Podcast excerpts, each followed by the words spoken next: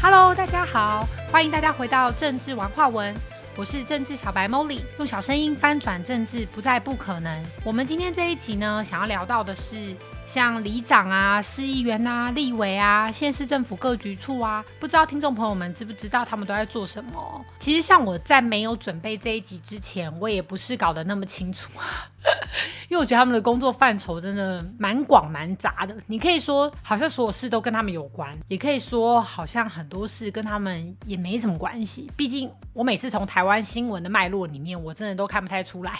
到底他们的分界是什么。反正你只要多做呢，做。很多就会被称赞，你只要没做呢，固守岗位，可能就会有人觉得你自私啊，各方面。所以我觉得在台湾这个宝贵的土地上，蛮可爱的地方是，大家好像都比较会拿或者是争取，可是蛮不敢断舍离。我不知道是不是因为跟我们主权不确定，还有根本上的不安全感有关啦。因为我一直都觉得，就是回到这个节目一开头讲的，其实主权不用谁来允许，但是我们从小到大其实都一直习惯让别人来肯定我们，或别人来允许我们，所以目前的政治议题才可以一直去炒作，呃，大陆啊、美国啊，或是拉扯等等的，这是我们可以去深思的。那在这边呢，先跟大家说，哎，对啊，里长、市议员、立委在干嘛呢？其实呢，我有 Google 了，我相大家就是 Google 打开，应该都会看到。那里长呢，本身是里长或村长，是隶属于区、县辖市或镇，称为里；隶属于乡的地方就称为村，是中华民国最低层级的地方官哦。那恭喜我们这次好像听说永和里的最美里长是有选上的嘛？对对对，啊，恭喜他，就是看看未来他能够帮永和里带到哪个方向哦。那透过四年一次的任期，定期选出，无连任限制哦，所以里长做得好是可以做一辈子的。对，那村里长是无给职，但是会有乡镇施工所所编列的。事务补助费，所以也许里长他好像比较像是一个，呃，也许以前呐，就是有村落啊，然后或部落啊，然后大家就是集结在一起，要推派一个领导人去帮我们去做众人事务的决策，然后做久做久做久了，然后好像就变成一个公公职。所以他是目前中华民国最低的层级地方官哦。那市议员是什么呢？市议员是民意代表，又称为代议士或议员，政治代表人、政治代理人啦，是由人民选出来的，是可以在议会等各种立法机关去代表人民行使政治权利的公职人员。那按照这个字面解释呢，就是只代表了多数人的意见，也等同于是群众的意见领袖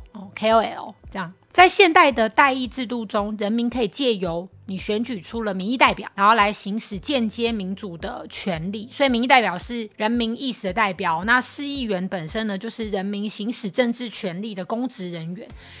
但是呢，我们要去不经深思了，人民真的有清楚自己的政治权利有什么吗？可能对我们来说，无外乎好像比较有感的政治权利就是什么呃方便吗？还是食衣住行啊？或是大家。最常称赞，可是又最恐惧会破产的，可能就鉴宝吧。对，所以大概会知道他的工作范围是要代表人民，然后可以帮我们去争取我们的权益，然后帮我们去呃去让我们人民的生活变得更好。这是这个工作原本设立的方向跟目标。那立委是什么呢？立委就是立法委员对于行政院院长及各部会首长的施政方针，也就是说他们可能都会有他们的年度策划啊，或是方向啊。所以呢，各个院长、地方首长就会提出一些施政方针啊、施政报告啊。那立委就是监督的角色。他要去呃 follow 他，哎有没有做说到做到啊？做的进度到哪里？的提出口头跟书面的质询，所以他是要一直去追进度的。那前项口头质询会分为政党质询跟立委个人的质询，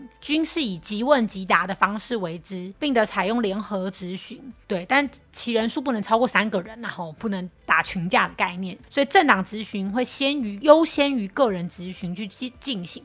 所以。我们在这边就会看到，吼，呃，立委本身，也许我们以前不懂的台湾人民就会觉得，为什么政治都吵吵闹闹、打打闹闹的？其实原因是因为他们本来就是背负了一个咨询的角色哦，他必须去监督，然后必须去确定，哎，到底这些各部会首长啊有没有帮助整个国家、帮助台湾往正确的方向前进？那县市政府各局处分工，那就更细了嘛。就是除了首长以外，所有的东西它都是各个部门去做分工的。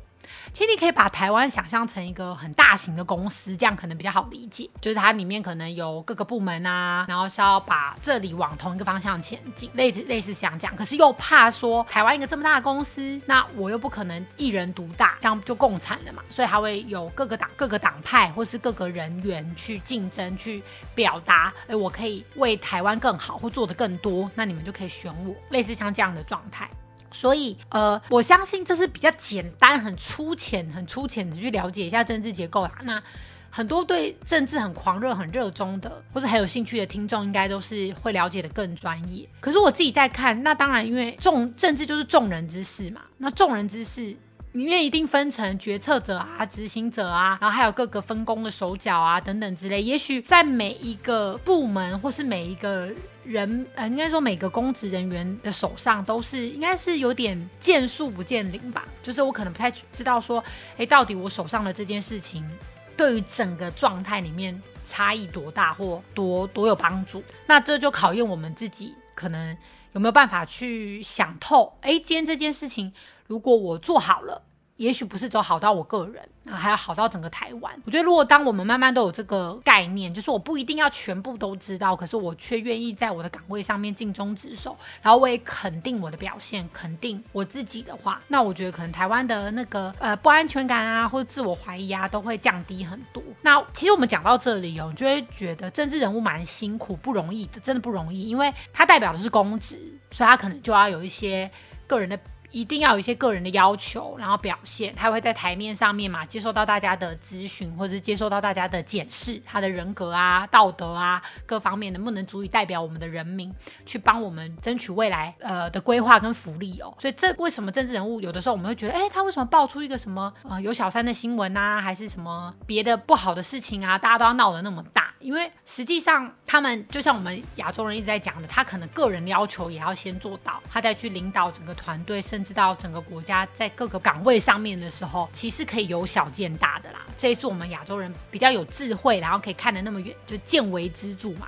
的，所以我们就会比较严格的去审视这一些。对，但是我其实个人是比较希望说未来的政治方向，或是说在新闻媒体上面是可以听到。更多更多，嗯，各局处首长啊，或是各个公职里面做的好的事情啊，就是实际上有成就啊，或是实际上有很多很有意义的事情，我相信在台湾的各个地方都在发生，只是我们比较习惯用检讨代替表扬，我觉得蛮可惜的。如果我们可以未来去知道说，哦，各个各个政治人物他们里面努力的作为啊，等等的，也许我们也会对我们自己的台湾，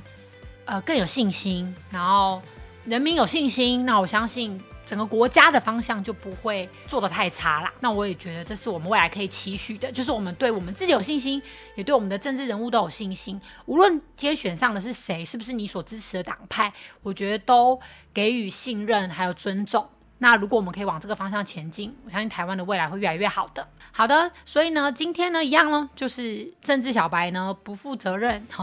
就是轻松个人论点的分享啊。欢迎听众朋友如果有不同的想法啊等等的，都可以来跟我们一起分享哦。那我们就下周再见喽，谢谢大家，拜拜。